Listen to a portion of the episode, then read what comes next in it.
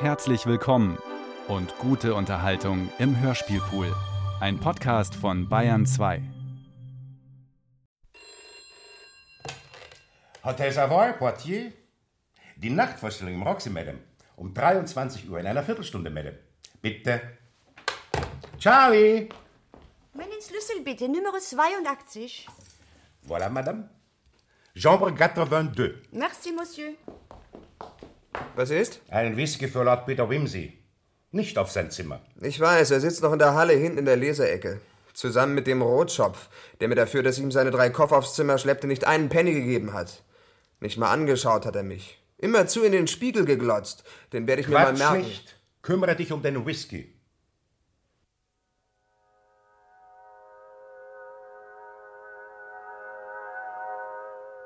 Das Spiegelbild.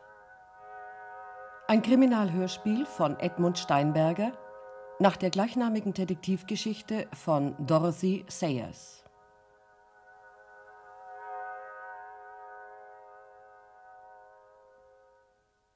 Verzeihen Sie, Sir, ist das Ihr Buch? Blättern Sie ruhig weiter. Ich habe noch Lesestoff genug.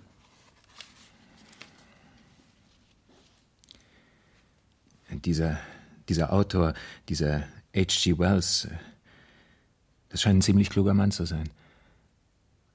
Scheint so. Nur würden Sie glauben, dass einem Menschen wie Ihnen und mir sowas zustoßen könnte? Die Sache mit dem Plattner-Experiment? Ja, von dem Lehrer, der in die vierte Dimension versetzt wird. Und mit seitenverkehrtem Organismus zurückkommt. Eben ja. Hm. Und glaube kaum, dass es so etwas gibt. Obwohl es natürlich sehr reizvoll ist, sich damit zu befassen. Hm. Ja. Ehrlich gesagt, äh, das mit der vierten Dimension, das begreife ich nicht. Ich habe auch noch nie was davon gehört. Einer, der wissenschaftlich gebildet ist, der wird das wohl verstehen. Aber das mit dem Rechts- und Linksvertauschen, das gibt es. Ah ja? Ja, bestimmt sogar. Vorhin, Sir, als Sie mir die Zigarette anboten, da habe ich ganz unwillkürlich zunächst mit der linken Hand danach gegriffen und und erst als ich mir dessen bewusst war, da da streckte ich dann die rechte aus. Ich bemerkte es. Alles mache ich links, wenn ich nicht dran denke. Genau wie dieser Plattner. An sich könnte mir das völlig gleichgültig sein. Es gibt genug Linkshänder, die sich nichts dabei denken. Aber bei mir, da, da kommt noch etwas anderes dazu. Was? Die Angst, nicht zu wissen, was ich anstellen könnte. Wenn? Wenn ich wieder in diese in diese vierte Dimension komme, oder wie man das nennt. Ich, Sie können sich nicht vorstellen, was für eine Angst ich davor habe. Ihr Whisky, Milord. Ist gut. Hat Milord sonst noch Wünsche? Keine. Danke.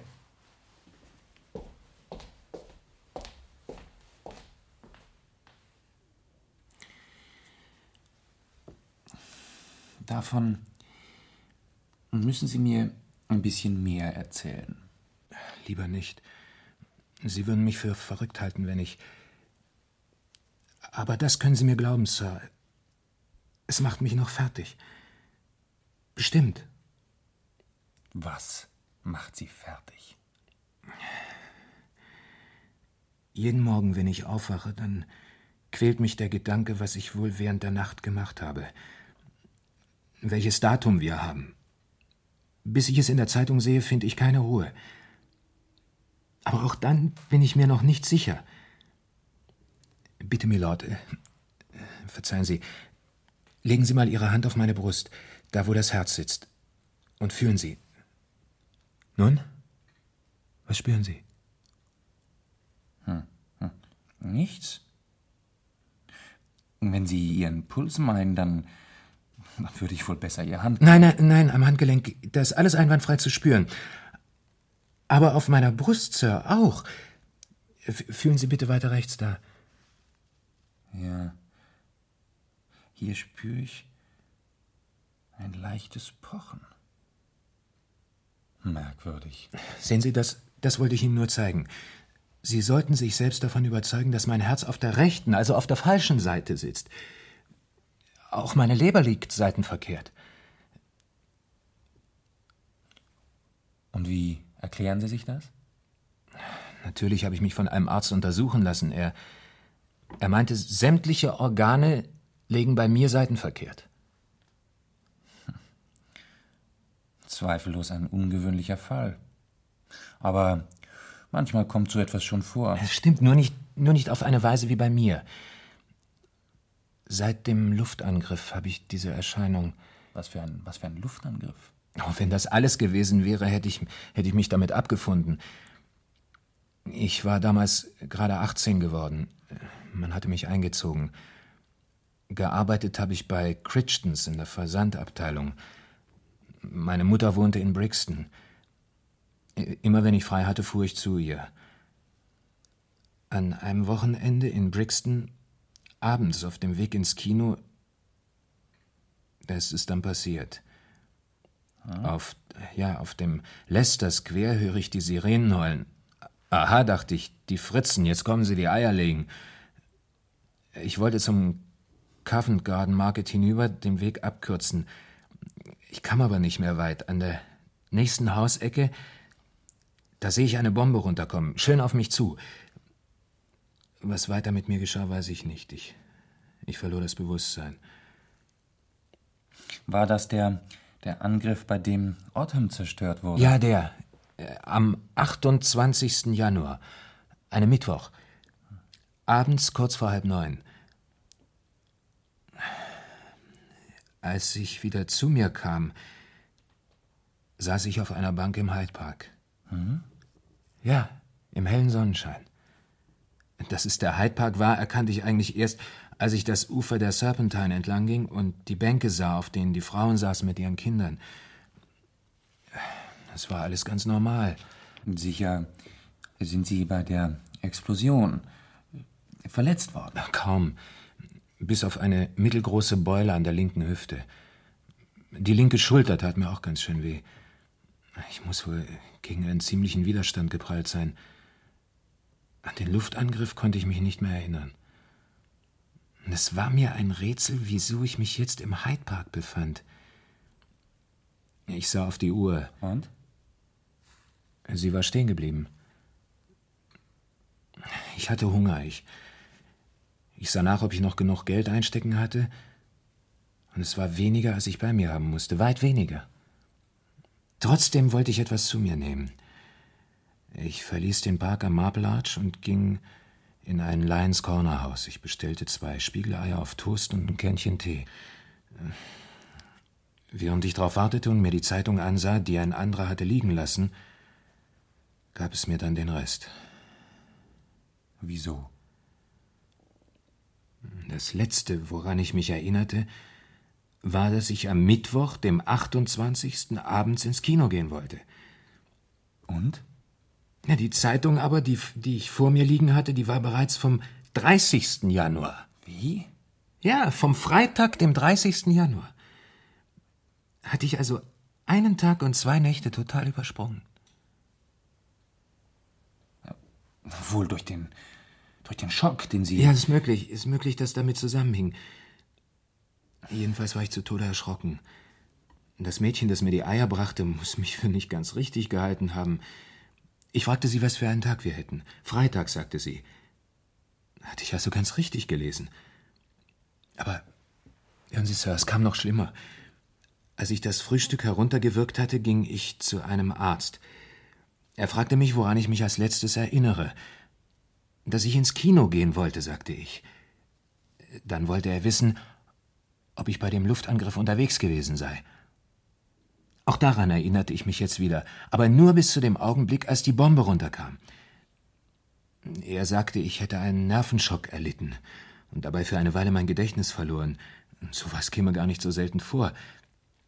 Ich brauchte mir deshalb keine Sorgen zu machen.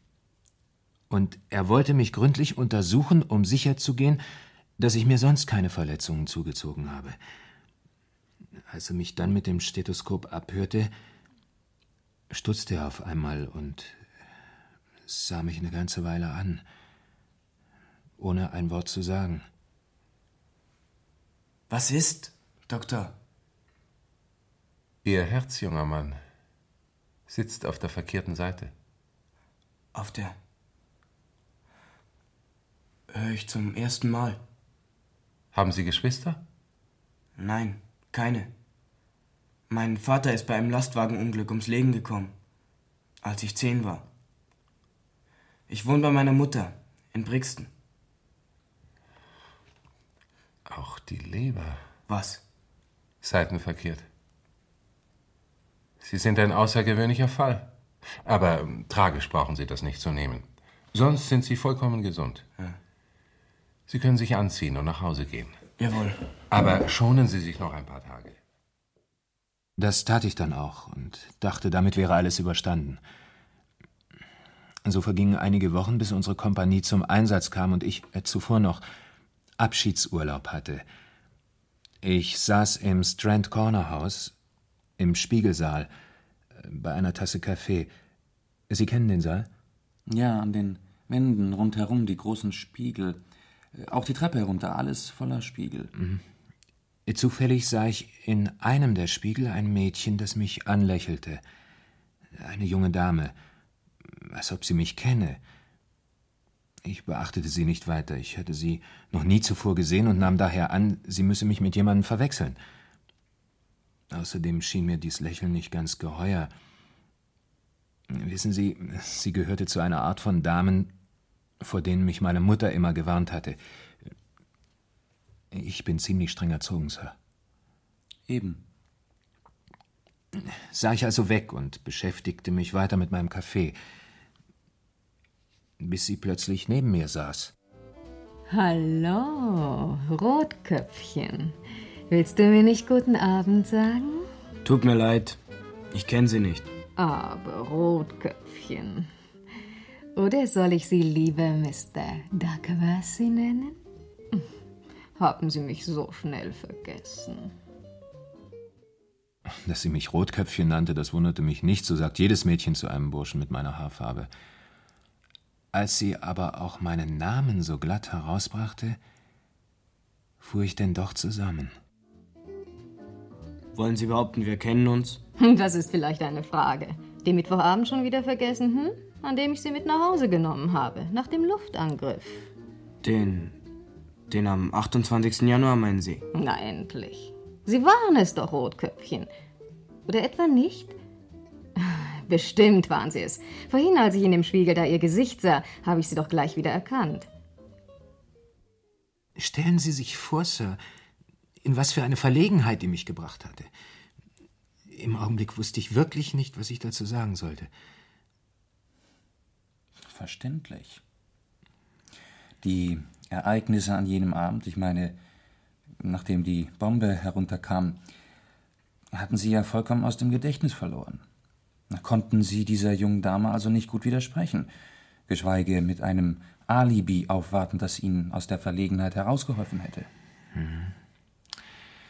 Ich wurde das Gefühl nicht los, dass man mir in irgendeiner Weise Unrecht getan und dafür auch noch Geld verlangt hatte. Dass Sie vermissten, als Sie im, im Hyde Park sagten, Sie nachschauten, ob Sie noch genug davon einstecken hatten. Bis zum nächsten Morgen, behauptete sie, sei sie mit mir zusammen gewesen. Wer weiß, was ich danach noch angestellt habe. Hallo? Boy?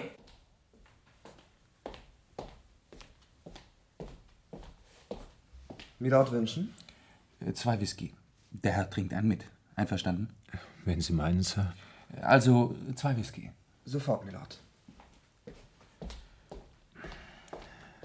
Die nächste seltsame Geschichte passierte mir dann in Flandern auf unserem Vormarsch auf Cambrai. Wenige Meter vor mir explodierte eine Mine, dass sie mich hinterher ausbuddeln mussten. Etwa 24 Stunden war ich bewusstlos. Als ich wieder zu mir kam, lag ich in einem Feldlazarett. Der im Bett nebenan schlief. Da fragte ich den Kumpel hinter mir, was ich abbekommen habe. Ob er vielleicht weiß, wie es um mich steht. Nicht übel, meinte er. Nur ein Loch in der Schulter. Für die Rückfahrt nach Hause reicht's. Da hatte der im Bett nebenan mit einmal die Augen offen. Er starrte mich an und fuhr hoch. Dreckiges, rothaariges Schwein, du! Was willst du von mir? Wohl nicht bei Sinnen, was? Im Graben sind wir gelegen. Nebeneinander, du und ich. Geredet hast du mit mir. Schwein, du rothaariges. Ich? Mit dir? Bis es mich erwischt hat.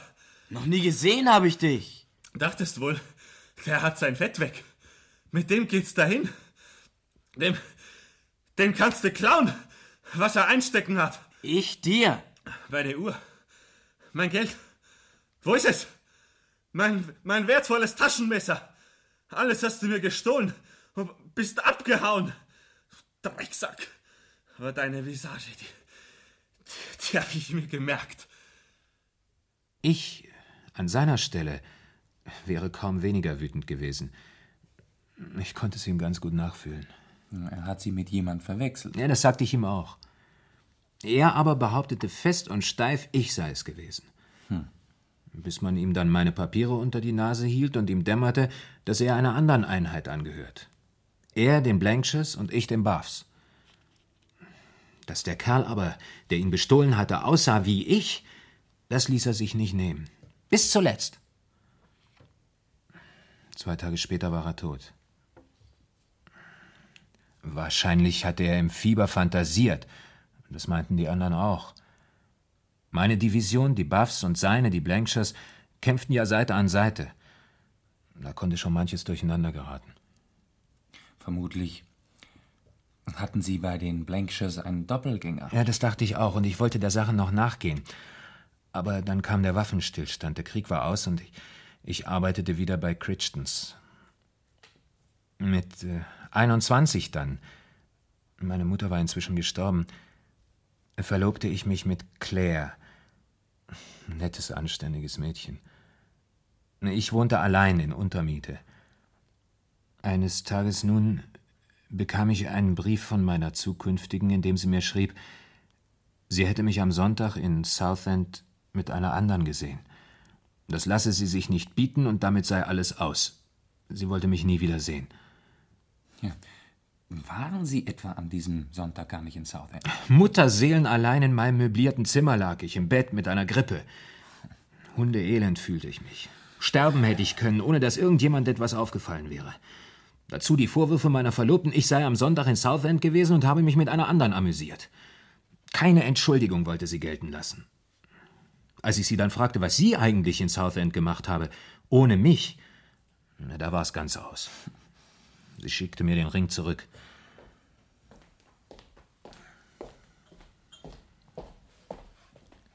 Der Whisky, bitte. Na, endlich. Verzeihung, Sir, aber es lag nicht an mir. Es war. Das heißt, es kam uns etwas dazwischen. Na, die Übertragung des Länderspiels aus dem Wembley-Stadion, wie? Ja, das auch, Milord. Lass dich nicht abhalten. Jawohl, Sir. Aber äh, vergiss uns nicht ganz. Nein, Sir. Dieser Fußball. Äh, wie steht es eigentlich? 1 zu 0, Sir. Für die anderen? Für uns, Sir. Trinken wir. Danke.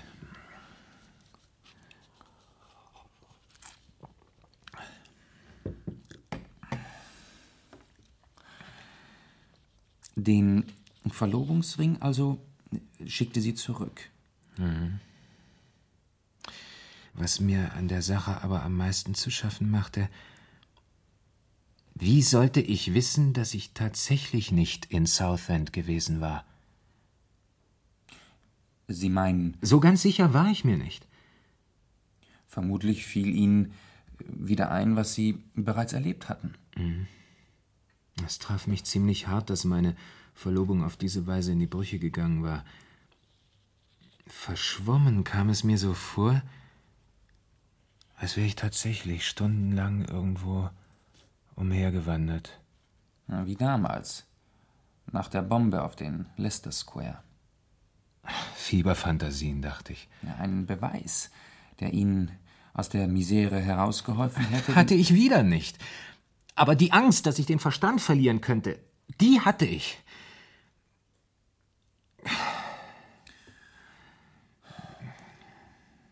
Sie halten das alles wohl für Hirngespinste, wie? Sie glauben, man hätte mich mit jemand verwechselt, mit einem, der mir zufällig sehr ähnlich sieht. Einem Doppelgänger, sagten Sie. Doch möglich.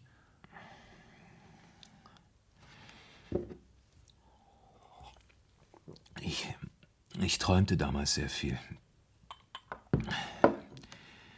Und einer dieser Träume, er kehrte immer wieder.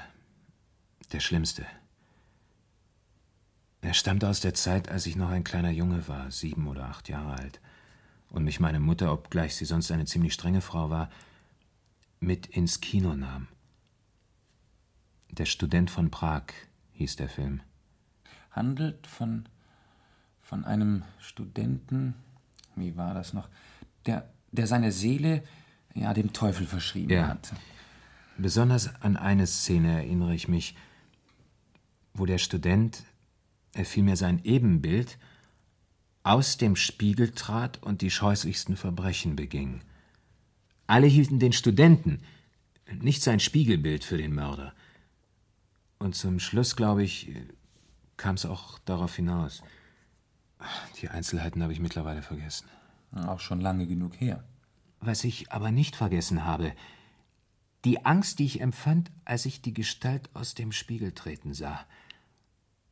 Immer wieder träumte ich davon, dass ich in den hohen Spiegel schaue, wie der Student in dem Film, und mich mein Spiegelbild anlächelt, dass ich auf den Spiegel zugehe, dem drinnen die linke Hand entgegenstrecke, ich mich mir selbst entgegenkommen sehe mit ausgestreckter rechter Hand und kurz bevor wir uns begegnen.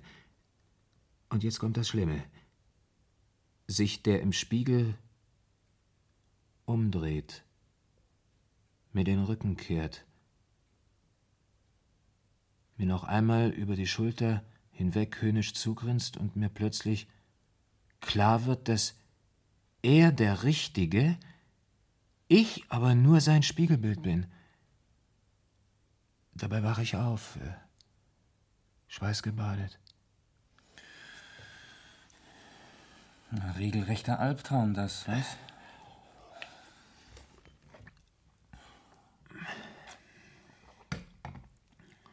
Die Legende vom Doppelgänger ist wohl eine der ältesten und bekanntesten. Unsere Kinderschwester, ich erinnere mich, jedes Mal, wenn wir gefragt wurden, ob wir auf dem Spaziergang jemand getroffen hätten, antwortete sie niemand, außer uns zwei Hübschen. Sehen Sie?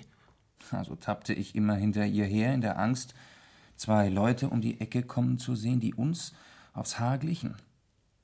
Keiner Menschenseele habe ich etwas davon gesagt. Eher, eher hätte ich mir die Lippen wund gebissen. Kinder sind in solchen Dingen oft eigen. Als meine Verlobung mit Claire dann in die Brüche gegangen war, kam dieser Angsttraum immer häufiger. Schließlich quält er mich jede Nacht. Kaum war ich eingeschlafen, sah ich, sah ich den Spiegel, aus dem er mit ausgestreckter Hand grinsend auf mich zukam, als wollte er mich packen und mitnehmen. Meistens wachte ich dabei auf. Manchmal aber, da ging der Traum noch weiter und ich, ich lief stundenlang in einer seltsam gespenstischen Welt herum. Überall Nebel und Zwielicht, verzerrte Wände. Wie in dem Film des Dr. Caligari. Es war zum Verrücktwerden, sage ich Ihnen. Ja, verständlich. Halbe Nächte lang saß ich im Bett aus Angst vor dem Einschlafen, schloss die Tür ab und versteckte den Schlüssel aus, aus Furcht vor mir selbst. Ich konnte ja nicht wissen, was ich anstellen würde. Bis ich dann in irgendeinem Buch las, dass Schlafwandler sich sehr genau erinnern, wo sie im wachen Zustand etwas versteckt haben. Das hatte also auch keinen Zweck.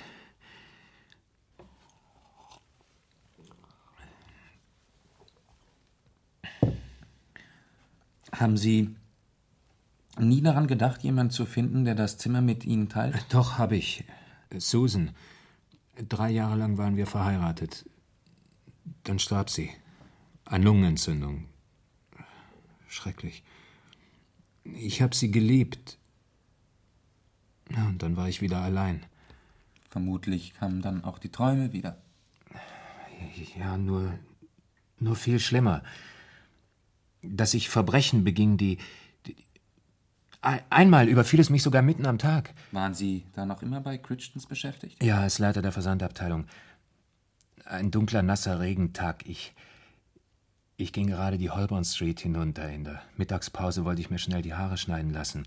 Der Friseurladen liegt am Ende einer Passage mit einer Eingangstür aus Spiegelglas, auf der in Goldschrift der Name des Inhabers steht. Hm, ich kenne diese Art Läden.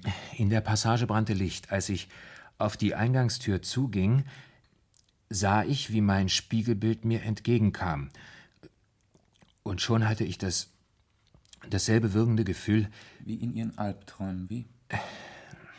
Natürlich versuchte ich mich davon zu befreien. Ich redete mir ein, es sei blanker unsinnig. Ich streckte entschlossen die Hand nach der Türklinke aus. Die linke? Ja, wie immer, wenn ich nicht drauf achte. Ihr Spiegelbild streckte die rechte aus. Hatte die gleiche Gestalt, das gleiche Gesicht? Äh, sogar den gleichen Regenmantel, den gleichen Burberry. Ja, wie könnte es anders sein? Es war anders.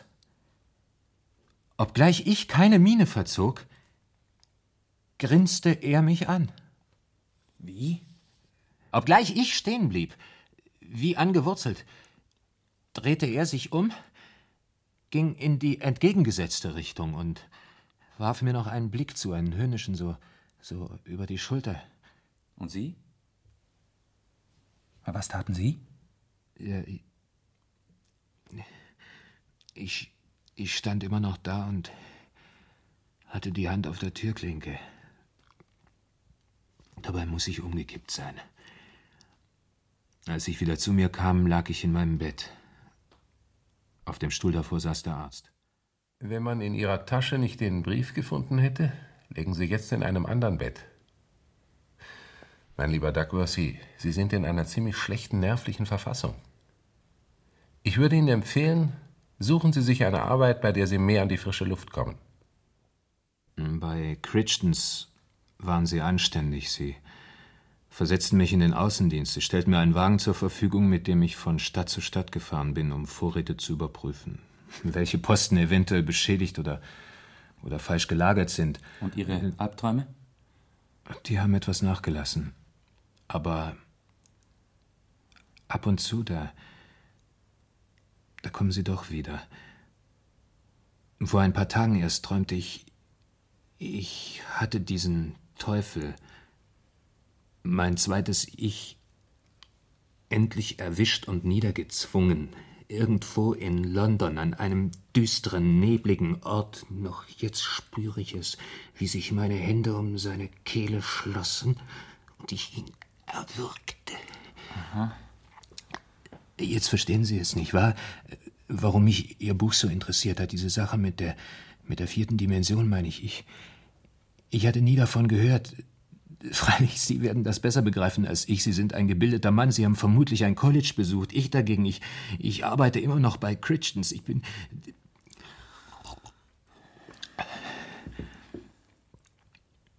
Nun, was halten Sie von der Sache? Ihr Arzt hat sicher recht. Es sind die Nerven und was so damit zusammenhängt. Aber, aber das erklärt auch noch lange nicht meine Seitenverkehrtheit, dass, dass bei mir das Herz rechts sitzt, der, der Blinddarm links, dass ich, dass ich innerlich so, so, so umgekrempelt bin, oder? Ja, das freilich nicht. Sie, Sie sprachen vorhin von dieser Doppelgängerlegende. Wissen Sie, früher im Mittelalter, da haben die Leute doch so etwas geglaubt und es, es gibt doch auch heute noch Menschen, die dran glauben. Ich meine, vielleicht nicht direkt an den Teufel oder so, das tue ich ja auch nicht, aber aber trotzdem bin ich überzeugt, es gibt Mächte, die einen verfolgen, so wie mich. Verstehen Sie? Warum, warum würde denn sonst so viel davon geredet und geschrieben werden? Das, das muss doch so sein. Es, es muss doch ein Körnchen Wahrheit darin enthalten sein, denn.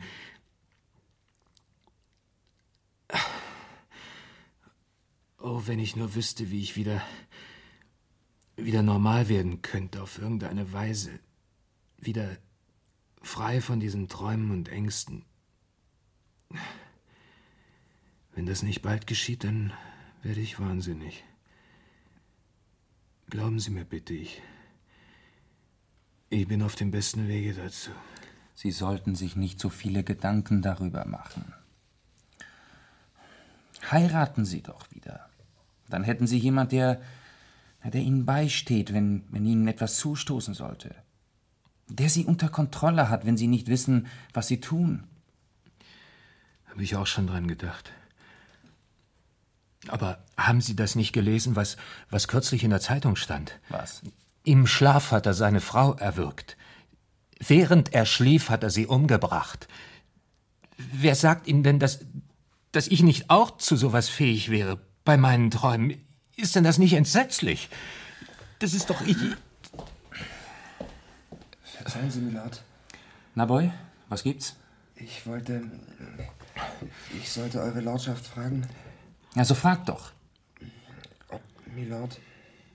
Ob Milord schon die Zeitung gesehen hat. Habe ich. Hier die Times, auch den Manchester Guardian. Die Evening News von heute.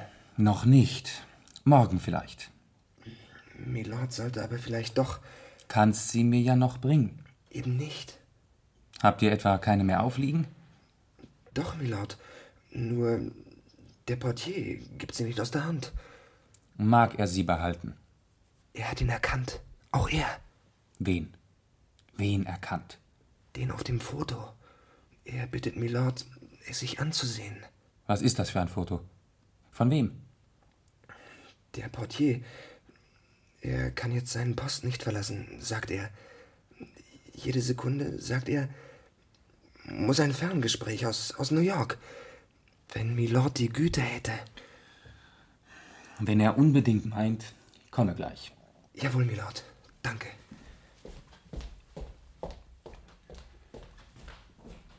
Hm.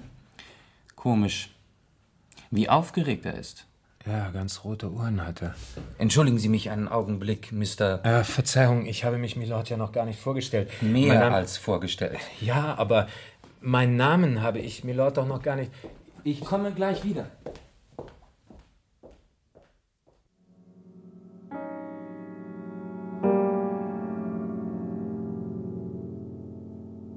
Als Lord Peter in die Halle zurückkam, saß der Rotschopf nicht mehr auf seinem Platz. Er war verschwunden.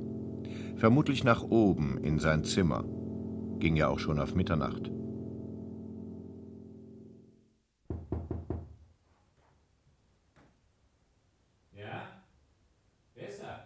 Ich, Mr. Duckworthy.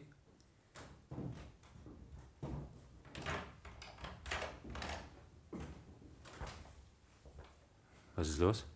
Ich, ähm. Ich muss mit Ihnen sprechen, Mr. Duckworthy. Wer hat Ihnen meinen Namen? Sie selbst? Ich? Wann? Als Sie mir von der Episode im Strand Corner Haus erzählten. Wo Sie im Spiegelsaal bei einer Tasse Kaffee saßen, die junge Dame auf Sie zukam und Sie Mr. Duckworthy nannte. Ja, ja. Und der Portier unten hat ihn mir auch genannt.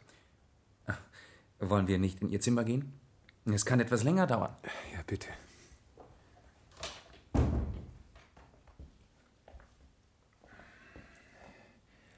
Und äh, Sie selbst sind Lord äh, Peter Wimsey. der Detektiv? Richtig. Und? Was ist? Wollen wir uns nicht erst setzen? Ja, bitte, Milord.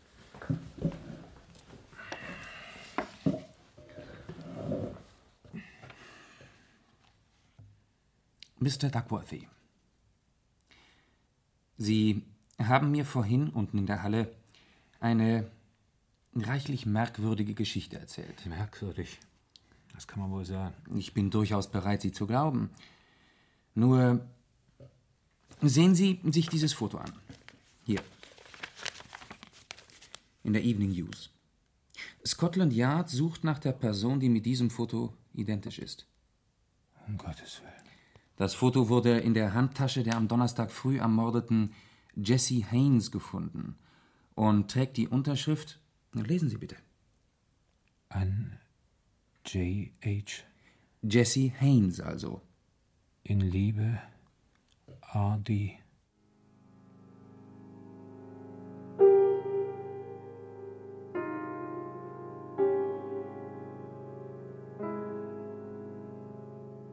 Immer noch starrte Mr. Duckworthy das Foto an und wurde dabei leichenblass.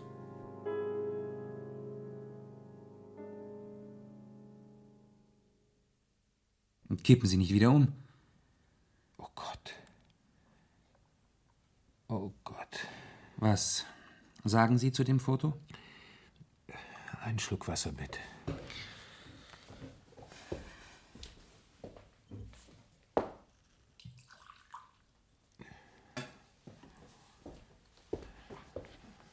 Danke. Bitte.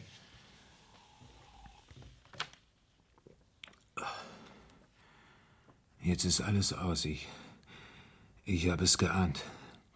Aber ich schwöre es Ihnen bei allem, was mir heilig ist. Ich habe damit nichts zu tun. Aber der auf dem Foto sind doch Sie. Ja, ja, nur, nur wie, wie kommt die Zeitung zu diesem Bild? Ich, ich habe doch keins von mir machen lassen. Das letzte war eine, eine Gruppenaufnahme bei einem Betriebsausflug unserer Firma. Sehen wir uns die Aufnahme noch einmal ganz genau an und vergleichen wir. Die Nase auf dem Foto leicht nach rechts gebogen. Stimmt. Das linke Augenlid hängt etwas über. Das stimmt ebenfalls. Auf der Stirne scheint eine leichte Beule zu sein. Hm. Sehe ich keine? Doch, doch, äh, die habe ich, wenn ich das Haar nach oben streife, sehen Sie? Tatsächlich. Außerdem ist, ist mein Mund etwas verzogen. Wieder auf dem Foto, man sieht es ganz deutlich. Ja.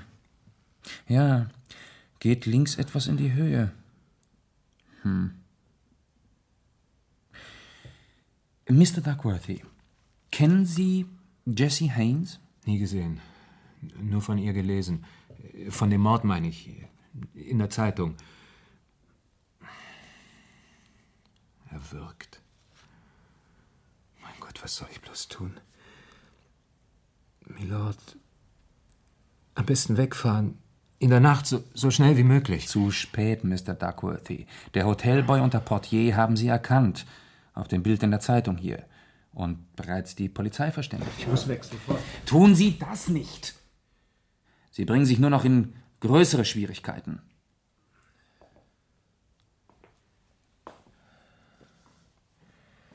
Oh Gott.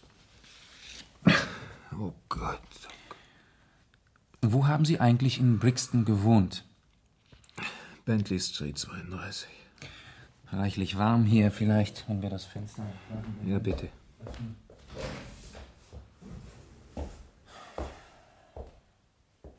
Ihre Mutter, sagten Sie, ist gestorben, oder? Ja. Haben Sie sonst noch Verwandte? Tante Susan. Seit meiner Kindheit habe ich sie nicht mehr gesehen. Verheiratet?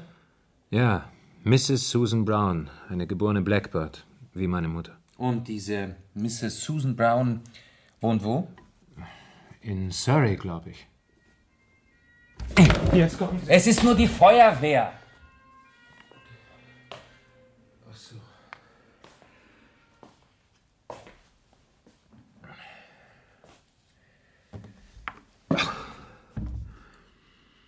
Waren Sie als Kind schon Linkshänder? Ja, doch. Meine Mutter hat es mir dann abgewöhnt. Erst nach dem Luftangriff macht es mir wieder zu schaffen. Hm. Und der Friseur in der Holborn Street, wie heißt der? Wie der heißt? Na? Äh, Bix oder, oder Briggs oder so. Und Sie, Mr. Duckworthy, heißen mit Vornamen? Robert. Robert Duckworthy, also. R.D. Und Sie wissen mit Bestimmtheit, dass Sie mit der Sache äh, Jesse Haynes nichts zu tun haben? Nichts, ich schwöre es Ihnen. Ich meine, soweit ich das weiß, Sie verstehen. Eben, soweit Sie das wissen. Wenn ich bloß ein Alibi hätte, das wäre meine einzige Chance. Aber sehen Sie, ich, ich habe ja die Angst, diese grauenhafte Angst, dass ich es, dass ich Jesse Haynes. Dafür bekäme ich lebenslänglich, wie? Nicht, wenn Sie nachweisen können, dass Sie nicht wissen, wie es dazu kam. Wenn ich tatsächlich Leute umbringe, ohne es zu wissen, ist es doch. Ist es wohl besser, ich komme hinter Gitter. Ja, vielleicht waren Sie es gar nicht, Mr. Duckworthy. Das kann ich nur hoffen. Oh Gott. Herein. Milord, ich wusste gar nicht, dass... Die Polizei? Ja. Sergeant Dexter und Sergeant Firestone. Und kommen Sie rein, meine Herren. Das ist er. Kein Zweifel. Entschuldigen Sie den späten Besuch, Mr. Duckworthy. Bitte, Portier, machen Sie die Tür zu. Es bedarf keiner weiteren Zeugen. Außerdem zieht es. Moment, Mister. Jetzt sind wir dran, ja? Mr. Duckworthy, wie Ihnen bekannt sein dürfte, haben wir ein Foto veröffentlicht. Ich war es nicht. Ich, ich weiß von nichts. Aber Bescheid scheinen Sie doch zu wissen. Natürlich. Wir haben uns eben privat darüber unterhalten. Wer sind Sie eigentlich? Tut mir leid, dass ich keine Karte einstecken habe. Mein Name ist Wimsey. Aha. Lord Peter Wimsey. Sie sind. Ja, und darf ich fragen, Sir, was Sie mit dieser Geschichte zu tun haben? Was wissen Sie von dieser Sache? Nicht mehr als das, was Sie wissen. Über diesen Mord. Und was Mr. Duckworthy anbelangt, weiß ich nur das, was er mir erzählt hat. Ich bin überzeugt, er wird es auch Ihnen erzählen, vorausgesetzt, Sie fragen ihn in höflichem Ton. Es ist meine Pflicht, ihn genau auszufragen. Können Sie sich ausweisen, Mr. Duckworthy?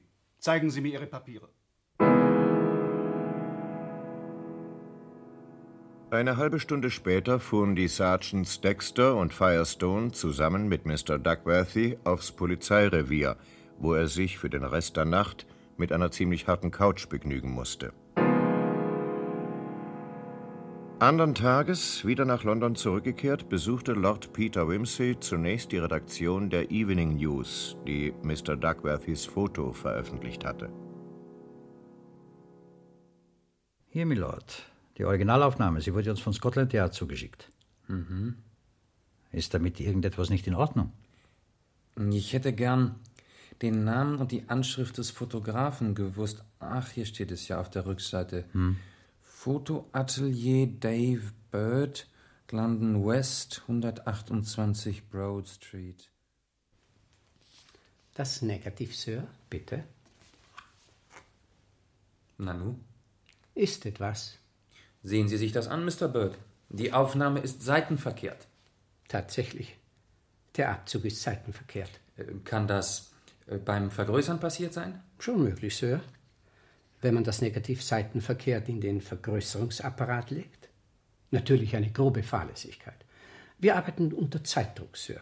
Auf der Stelle werde ich feststellen, wer das verbrochen hat. Es wäre mir lieber, wenn Sie mir gleich einen Abzug davon machen würden. Einen seitenrichtigen. Natürlich, Sir. Und einen zweiten für Scotland Yard. Auch das, Sir.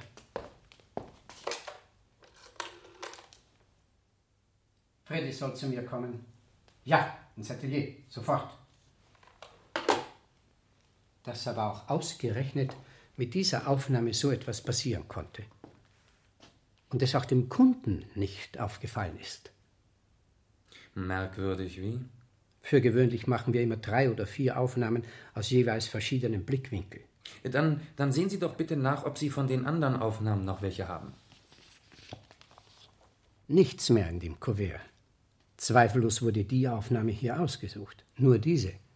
Die anderen haben wir vernichtet. Die abgelehnten Negative können wir nicht alle aufheben, wissen Sie. Wir haben sowieso zu wenig Platz. Was ist, Chef? Von dem Negativ hier sofort zwei Vergrößerungen. So scharf wie möglich. In Postkartengröße. Jawohl. Keinerlei Retuschen, bitte. Keine Retuschen, jawohl. Und dass mir das Negativ nicht noch einmal seitenverkehrt in den Vergrößerungsapparat gelegt wird. Ja, ist das schon einmal? Ah, weiter, es eilt. Ja, mir ist das nicht passiert. Aber doch komisch. Was? Dass der Kunde nicht reklamiert hat. Wahrscheinlich war es das Foto, das ihm am ähnlichsten sah.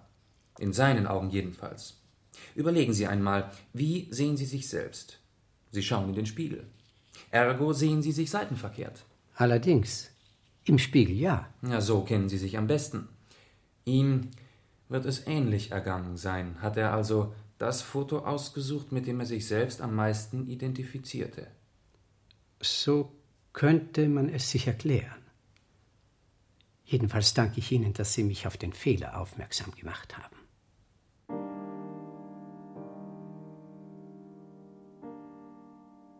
Nachdem Lord Peter anschließend im Somerset House, dem für Brixton zuständigen Standesamt, kurz Einblick in das Geburten- und Sterberegister genommen hatte, suchte er den Friseurladen in der Holborn Street auf, am Ende der schmalen Passage, den Friseurladen mit einer Spiegelglastür, auf der in Goldbuchstaben der Name des Besitzers John Briggs stand.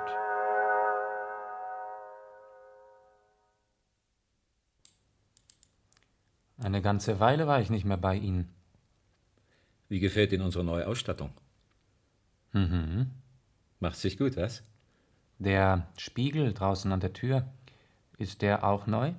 Nein, Sir. Der war schon da, als wir den Laden übernommen haben. Tatsächlich. Und dann ist es doch schon länger her, dass ich mir bei Ihnen hier. Zehn Jahre sind es, dass Mr. Briggs das Geschäft übernommen hat. Mitsamt dem Spiegel an der Tür. Ja, Sir. Scheint mein Gedächtnis doch langsam nachzulassen.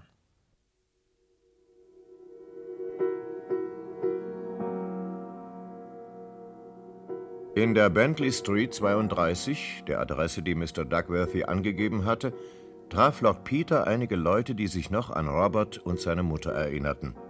Am besten wusste Mrs. Harbottle Bescheid, die im Laden gegenüber seit 40 Jahren ihr Gemüse verkaufte. Sogar, wann die Duckworthys nach Brixton gekommen waren, wusste sie noch. Vor 34 Jahren, Sir. Vor 34 Jahren fast auf den Tag. Sie war eine gut aussehende Frau. Meine Tochter, die selber gerade ein Baby erwartete, hätte sich gern mit ihr angefreundet. Mhm. Natürlich wollte sie wissen, wie Mrs. Duckworthy ihre schwere Zeit hinter sich gebracht hat. Natürlich. Die mit Robbie, ihrem einzigen. Weitere kamen ja nicht mehr. Ist er hier auf die Welt gekommen? Nein, Sir. Wohl irgendwo im Londoner Süden muss das gewesen sein. Aber wo genau, weiß ich nicht. Sie hat es nie erwähnt. Chloroform hat sie bekommen, erzählte sie mir. Das weiß ich noch. Aber sie sei sich nicht ganz sicher. Offenbar wollte sie nicht gern davon reden. Ihr Mann, der in seinen besten Jahren von einem Lastwagen überfahren wurde, buchstäblich zerquetscht, sagte zu mir, Mrs. Hairbottle, sagt er, erinnern Sie sie lieber nicht daran, es war keine sehr glückliche Geburt. Was ich ahnte, wenn schon Chloroform. So habe ich natürlich auch nicht mehr gesprochen davon. Ob sie Angst davor hatte oder was sonst der Grund war, ich weiß es nicht. Hm. Das heißt, dass ich nichts Falsches sage, Sir. Einmal habe ich Sie dann doch noch darauf angesprochen. Mrs. Duckworthy, sagte ich, wenn Sie erst einmal so viele Kinder hätten wie ich, würden Sie sich dran gewöhnen. Neun Stück habe ich, Sir. Mhm.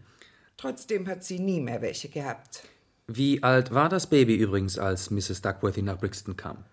Sechs Wochen, Sir. Hatte aber schon ziemlich Haare auf dem Kopf. Erst schwarz, dann rot. Nicht ganz so hübsch wie das seiner Mutter, wenn auch fast von derselben Farbe. Sonst aber sah das Kindchen weder seinem Vater noch der Mutter ähnlich. Mrs. Duckworthy meinte, Robbie gerate eher ihre Verwandtschaft nach. Haben Sie jemand von dieser Verwandtschaft gekannt? Nur ihre Schwester Susan, Mrs. Susan Brown, größer und strenger als Mrs. Duckworthy. Ein hartes Gesicht, die Figur wie eine Bohnenstange, immer aufrecht. Wohnte damals in Evesham, glaube ich. Schon mit dem nächsten Zug fuhr Lord Peter Wimsey dorthin. Zu seiner Erleichterung stellte er fest, dass Mrs. Susan Brown als Säule der Methodistengemeinde in der Stadt ziemlich bekannt war. Von den Lebensumständen meines Neffen habe ich keine Ahnung. Er ist zurzeit in einer recht unerquicklichen Situation. Charakterlich eben zu labil. Hester hätte strenger sein müssen, nicht so nachgiebig. Nun ja, nicht alle können so charakterstark sein, obgleich ich überzeugt bin, dass Charakterstärke, für den, der sie hat, ein erhebendes Gefühl sein muss. Eben ein Geschenk Gottes. Das leider nicht jedem im gleichen Maße zuteil wird.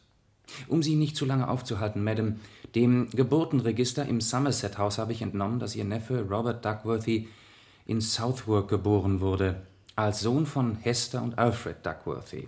Und? Für gewöhnlich werden diese Register ja peinlich genau geführt, mitunter aber kommen doch auch Fehler vor. Fehler? Was denn für Fehler? Gott, so ein Register ist eben auch nur Menschenwerk. Jeder kann sich mal irren. Ich verstehe Sie immer noch nicht, was Sie. Muss ich mich deutlicher ausdrücken. Mrs. Brown, Ihre Schwester Hester, hat Zwillinge auf die Welt gebracht. Zwillinge? Hester? Unter welchem Namen wurde der zweite registriert? Wie kommen Sie zu der Vermutung, dass es Zwillinge gibt? Keine Vermutung, eine Tatsache. Es gibt den Zwillingsbruder. Ich weiß nur nicht, was aus ihm geworden ist. Er ist gestorben. Schade. Auch das stimmt nicht. Er lebt. Wie kommen Sie überhaupt dazu, mich so, so auszufragen? Ein Mord wurde begangen. Ach. Den man ihrem Neffen Robert zur Last legen will. Wie ich jedoch rein zufällig weiß, ist dieser Mord von Roberts Zwillingsbruder verübt worden. Das ist der Grund, weshalb ich seinen Namen wissen möchte. Verstehen Sie? Ich wäre Ihnen zu Dank verpflichtet, Mrs. Brown, wenn Sie mir helfen würden, ihn zu finden. Und wenn nicht? Kann es passieren, dass man Sie bei dem Mordprozess Jesse Haynes als Zeugin vorladen wird? Mich als Zeugin? Nicht gerade angenehm für eine Persönlichkeit wie Sie, so im Lichte der Öffentlichkeit. Mrs. Brown, ich möchte Sie davor bewahren. Wenn wir nämlich diesen Zwillingsbruder schnell zu fassen bekommen. Was ist dann? Brauchen Sie und Ihr Neffe Robert erst gar nicht in Erscheinung zu treten. Gut. Werde ich Ihnen die Geschichte also erzählen.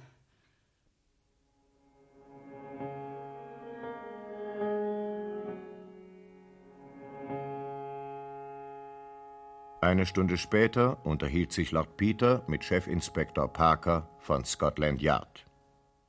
Klar wurde mir die Sache erst, als ich von dem umgekehrten Innenleben unseres Freundes Duckworthy hörte. Sind denn alle seitenverkehrten Menschen Zwillinge? Ja und nein. Eher nein als ja. Die meisten Zwillinge sind völlig normal. Nicht aber die Eineiigen, die durch Teilung einer einzigen Zelle entstanden sind. Bei denen ist Seitenverkehrtheit möglich. Man nennt sie Spiegelzwillinge. Es hängt von der Art der Zellteilung ab. Der Vorgang lässt sich demonstrieren, wenn man beispielsweise eine Kaulquappe mit einem Rosshaar abbindet. Aha. Irgendwo habe ich einmal gelesen, dass ein Mensch, der seitenverkehrt angelegt ist, immer den entsprechenden Zwilling haben muss. Sich praktisch immer als einer von einem Paar eineiiger Zwillinge entpuppt. Ja. An diese Besonderheit dachte ich, als mir der arme Robert Duckworthy von seinen Spiegelerlebnissen und Träumen erzählte, sich in die vierte Dimension versetzt sah. Hm. Und Sie suchten den verloren gegangenen Zwillingsbruder. Zugetragen hat sich die Sache offenbar so. Es gab drei Schwestern namens Blackbird. Hester, die ihren Duckworthy heiratete, Susan Blackbird. Die den Mr. Brown kaperte? Und Emily. Die ledig blieb. Aber von den drei Schwestern die einzige war, die Kinder auf die Welt brachte. Sogar Zwillinge. Sieh da, sieh da, Timotheus. Als die Katastrophe langsam sichtbare Ausmaße annahm, zog Emily, nachdem sich der Vater des zu erwartenden Kindes bereits aus dem Staube gemacht hatte, ihre Schwestern Susan und Hester ins Vertrauen. Susan, die Methodistensäule, bekam bei der Botschaft fast einen Anfall. Sie erklärte, sie wolle mit der Sache nichts zu tun haben. Wie es sich gehört für einen Menschen mit moralischen Grundsätzen. Hester dagegen, Mrs. Duckworthy, war eine gutmütige Seele. Sie entbot sich, das Kind gleich nach der Geburt zu adoptieren und als ihr eigenes aufzuziehen. Als aber das Baby dann kam, kam gleich das zweite hinterher. Das war dem guten Mr. Duckworthy nun doch zu viel. Mit einem Kind hat er gerechnet, aber gleich zwei. So war das nicht abgemacht. Also übernahm Hester nur einen der Zwillinge, und da sie ein gutes Herz hatte, den zarteren der beiden, unseren Robert. Mit dem anderen wanderte Emily nach Australien aus. Er wurde Richard getauft und unter ihrem Namen als Richard Blackbird ins Register eingetragen. Und der kleine Robbie unter dem Namen Duckworthy. Als Duckworthys dann wenige Tage später nach Brixton zogen, fiel keinem Menschen etwas auf. Das Kind hielt man für einen echten kleinen Duckworthy. Und die beiden in Australien, Emily und Richard? Nach 16 Jahren. Schon scheint Emily gestorben zu sein. Richard erarbeitete sich eine Heimfahrt nach London, wo zwei Jahre später sein Weg den seines Bruders Robert kreuzte. Wie sonst erklärte sich die Episode in der Bombennacht. Die Sache mit der jungen Dame und dem Rotköpfchen. Eben. Könnte aber auch sein, dass es Robert war, der mit ihr nach Hause gegangen ist.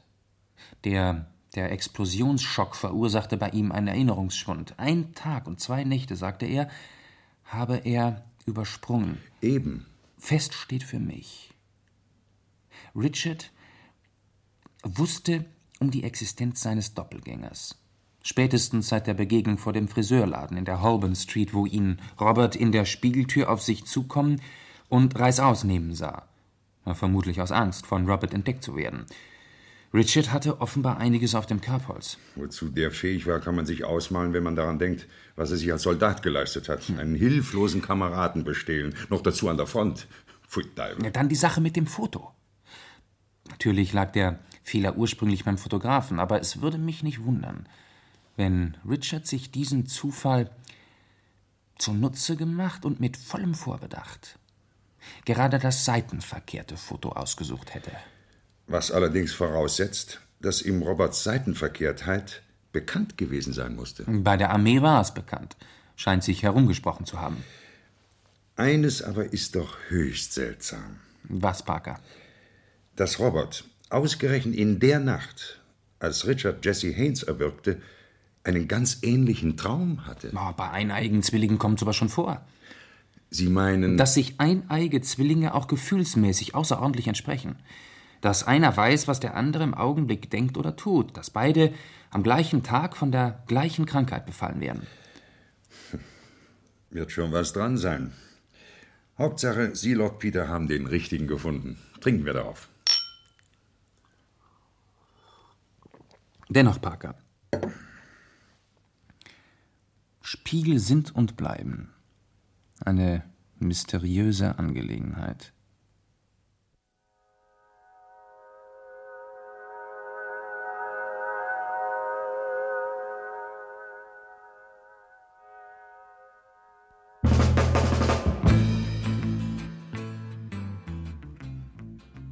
Wir brachten das Kriminalhörspiel Das Spiegelbild nach der gleichnamigen Detektivgeschichte von Dorothy Sayers. Die Personen und ihre Darsteller waren Lord Peter Wimsey, Jürgen Jung, Duckworthy, Rüdiger Bahr, Duckworthy als 18-Jähriger, Udo Wachtfeitel, Charlie, Hotelboy, Günther Beeth, Mrs. Hairbottle, Claudia Bethke, Mrs. Braun, Marlies Schönau, Chefinspektor Parker, Wolf Akfa, Soldat, Gerd Anthoff, Fotograf, Alexander Malachowski, Arzt, Rolf Illich, junge Dame, Ruth Köhlenberg, ein Gast, Marlies Compère, Freddy, Fred Büttner, Portier, Wolfgang Dörrich, Friseur, Wolf Petersen. Die beiden Sergeants, Georg Kostja und Michael Lenz. Der Erzähler war Christian Marschall. Ton und Technik Heinz Sommerfeld und Gerda Koch. Aufnahmeleitung Hans Eichleiter. Manuskript und Regie Edmund Steinberger.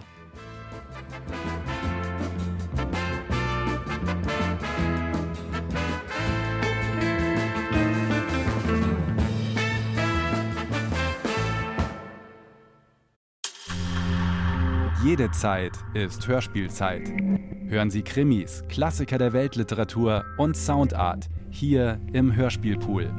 Weitere Infos unter hörspielpool.de.